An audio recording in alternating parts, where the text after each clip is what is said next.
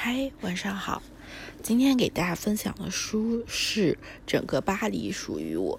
这本书是我在书店借的，然后一看到这个名字就非常有阅读的欲望，就那种非常的豪情壮志。嗯，然后它的一个小小的副标题，或者说在标题，嗯，书本封面上的一句小话叫做。急速变化的时代里，年轻人的失落与生猛，这句话也很契合我现在的，就当时借书的感觉了。现在不一定，当时感觉就是啊，我就是。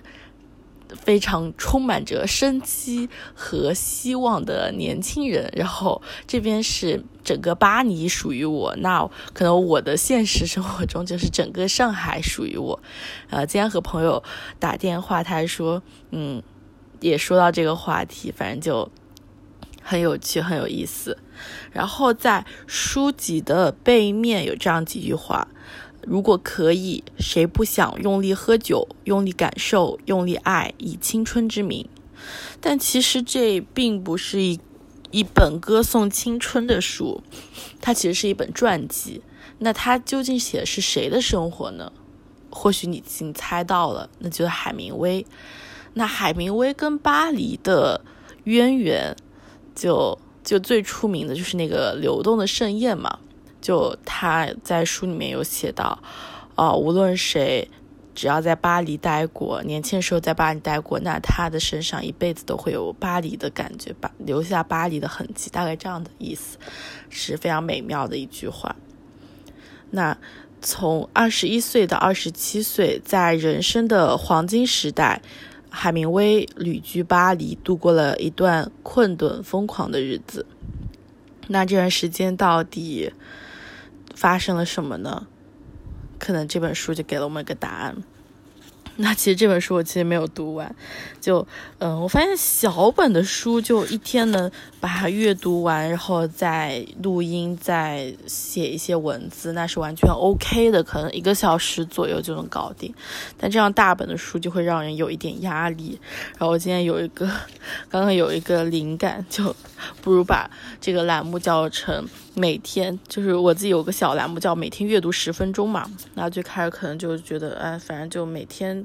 一有一个规律性的生活阅读，然后输出录音，然后交谈这样子。那现在就莫名其妙变成每天阅读一本书。那每天阅读一本书有一点点压力大。然后刚刚就想到每天阅读一本书的前言，也就是它的导言。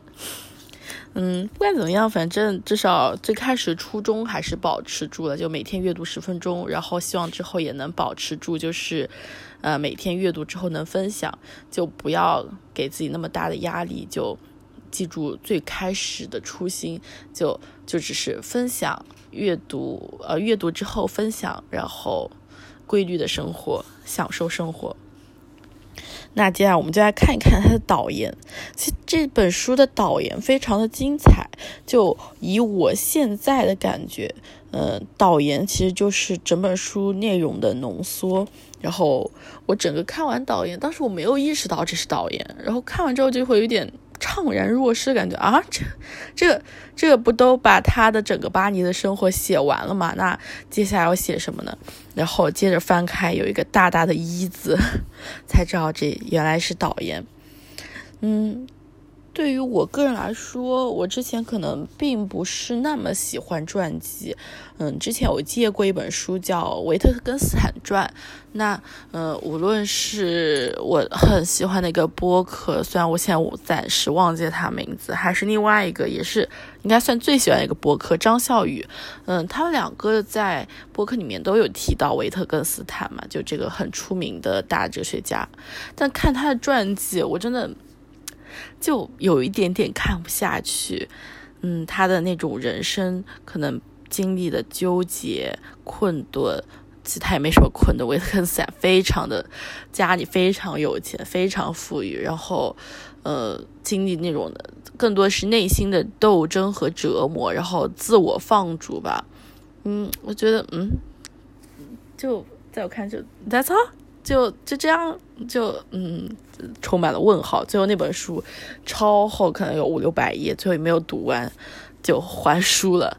那这一本整体的可读性其实是很强的，然后我一一度想要把它买下来，但最后克制了一下。那今天继续看这本书呢，就觉得嗯，好像就嗯，可能对于我来说，做一个传记，我能把它看完，真的就很不错了。那为什么说它非常可读呢？我就是觉得译者可能还有原作者吧，他们的语言使用能力非常的强，就让人非常想继续读下去。那我可能随便翻看一点点。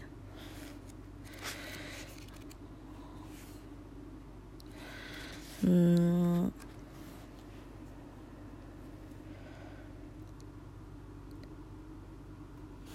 不好意思，我这个没有停，只是我在在想读哪儿。嗯，那读这一段吧。他抬头望去，看见一个身材修长的女人被几个男人围着。他亮色的头发剪成男孩的式样，虽然他总喜欢戴着一种新潮的尖顶男士软呢帽，但那天他戴的是一顶宽边帽，一件简约的针织衫，一条粗花呢裙，这就是她那天的穿着。她结实苗条的身材不需要多余的装饰，总之，她看上去很禁欲，近乎男性，却性感撩人。这个女人有一种别样冷淡的高贵。乐布觉得，乐布一下子被迷住了。含情脉脉地注视她一会儿，然后定了定神，来到罗伯特·麦克阿尔蒙桌桌前。后者就在不远处，正在接见一群仰慕者。不出所料，麦克阿尔蒙知道内情。这只知更鸟是英国人杜甫·特怀斯登夫人，有三十多岁了。她是从丈夫那里获得夫人这一头衔的，但是很快就要失去它了。跟凯蒂·坎奈尔和其他蒙帕纳斯赡养帮中的人一样，怀特登斯来巴黎是为了度过一段难熬的离婚期，她的贵族丈夫则留在了英国。众所周知。她饮酒海量，能受得了那些烈酒，却不敢轻受时髦的容仪，着实令人钦佩。嗯，然后后来后面再读一小段关于这个剧情。嗯，不久，乐布就回到了精英咖啡馆的吧台，喝了一杯加苏打的威士忌。嗯，特斯怀登也在，正在和几个仰慕者聊天。他透过吧台后面的镜子盯着他，直到仰慕者们都走了。这一回，他终于是独自一人了。我还没回过神来，他就转向我说：“这是唯一的奇迹。”勒布愣了一下，才发觉他是在对自己说话。虽然不知道他的意思，但是他振作精神，努力找到了一个温文尔雅的回应，所以这才难以置信。他回答：“括号。”就好像我在扮演某个角色似的。后来他回忆说：“啊，为什么读这两段呢？可能现在读起来好像也没什么感觉，但是我就今天刚才，呃，就阅读的时候，嗯，觉得非常击中我。嗯，因为在前里面，相当于导言里面就把整本书剧透了嘛。就这本书就是讲海明威为什么会成为海明威的。那，嗯，在。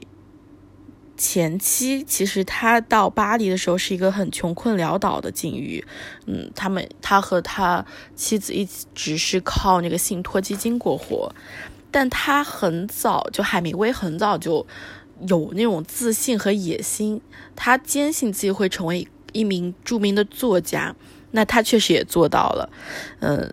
他写出了太阳照常升起，呃，让他成为了一代人声音、一种生活方式的标志。那在这之前，其实最了最流行的一本小说是《了不起的盖茨比》嘛。然后这两部小说啊，不好意思，在我都没有看过，但是在我对他们仅有的一些印象和这个导言里面意思，就是前者，嗯，就是了不起盖茨比啊，我看过电影，就是那种非常奢华、穷奢极欲。一种，但情感上却非常单薄的感觉。那后者就我完全没有接触过，嗯，在这本书里面就感觉更有力一点。就我对于海明威的形象印象的感觉，就那种硬汉风格吧。然后就整个时代就变了。然后，哦。对对对，这本在前里面也有写到，太阳照常升起，告诉这一代人，也许他们并非轻浮，不如说是迷惘的一代。世界大战毁掉了每一个人，所以大家权且今朝有酒今朝醉，并且最好是醉在巴黎。嗯，所以就就突然成为了流行的偶像。就在之后，有什么嗯垮掉的一代、X 时代、千禧时代，但。没有像这一次《青年先锋语》一样被赋予浓厚的浪漫色彩，这种点点光辉，至今还吸引很多人。就二十年代的巴黎，真的是最好的巴黎。就还有一部电影《午夜巴黎》，就是那个作者他在巴黎街头漫步，突然就回到了那个所谓的黄金时代，其实蛮让人。向往心领神会的一个年代吧。那包括刚刚说到几个名词，什么垮掉的一代、X 时代、千禧时代，到现在已经变成了一个 Z 时代，就是呃最新的应该是九五，我印象里是九五后到零幺零年出生的这一代人，但。这个意思已经完全变成了商业上的一个意涵，就是说每个商家都想抓住的一群人，Z 时代，就如何，就说那个刻薄一点吧，就如何讨好这一群潜在的年轻的有消费力的消费者们。嗯，我记得在一个应该是普华永道出的。报告里面，就奢侈品的报告里面，就一直在反复强调这个概念，就已经年代人本身失去了他人人本身的意蕴和深刻的感觉，而变成了一个商品，一个符号，就它本身的购买力其实变成了一种符号吧，金钱的符号，但它本身的意蕴，它本身的象征已经被模糊了，就整个商业化了。那我们回到这本书，嗯，那我们最后来，哦，对，就刚刚说到他为什么海明威为什么会变成海明威？那其实还有一个很大的点，就是在他和刚刚念到的那个夫人之间的感情，包括他和勒布。他们三个人之间这种情感的纠缠，所以刚好读到那里就觉得，就在想，哎，为什么会他会卷入这种情感纠葛当中呢？这个夫人到底有多少的吸引力呢？这本书可能给我描绘了一个侧面，至少刚才那里，嗯。就而且太阳照常升起，其实就是对于他身边的每一个人作为人物原型来撰写的。嗯，包括勒布和海明威的另外一个发小比尔史密斯，然后包括那个呃杜甫。特特怀斯登夫人都被写到小说里了，但是每个被小被写进小说里的人，其实都不是那么开心，因为他们可能形象更偏负面一点吧。好，那我们最后来读一读这本书最后的几个段落，然后就结束今天的朗读，今天的这段声音的陪伴。九十年代以后，太阳照常升起，依然吸引着读者。另外几部赢得了一代人地位的小说，比如杰克·凯鲁亚克的《在路上》，相比之下就大不如《太阳照常升起》那金春永驻。现在看来，《太阳照常升起》依然新潮，在世界各地仍然畅销不衰。海明威的后人握有这本书准确的销售数据，却没有公之于众。不过，据斯克里布纳一家人估计，仅在美国国内，该书每年会卖出十二万本，海外的销量当然还要翻倍。出版社知晓的翻译市场至少有十八个。查尔斯·斯克尔布纳三世说，该书全球每年至少会卖出三十万本。太阳照常升起有两块基石，使它一经出版就引起轰动，并且今天依然是他立足的文学基础。它既是一部现实主义文学的先锋之作，也描写了包容各种轻薄行为的花花世界。书里描绘的人类本性的缺陷，多少年来都没有改变。谁都免不了当过人渣。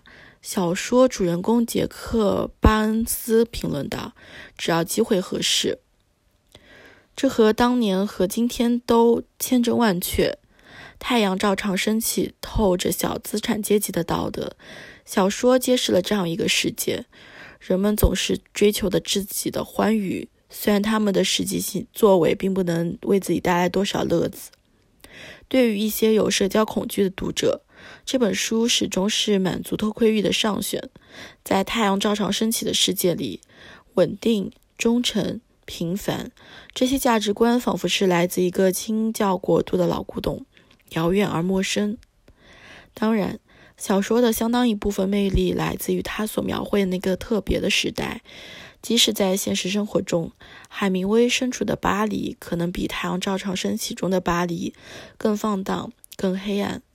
他在二十世纪二十年代初的波普洛纳之行，可能也比虚构故事故事里更纵欲、更紧张、更迷茫。艺术家和斗牛士一样，为了登上职业生涯的巅峰，不惜赌上自己的性命，夺取别人的活路。这都是你死我活的零和博弈。毕竟赌注太大了，对于海明威来说尤其如此。他知道自己想做什么样的人，取得什么样的成就，没有任何人、任何事可以阻挡他。好，那今天的分享就到这里，晚安。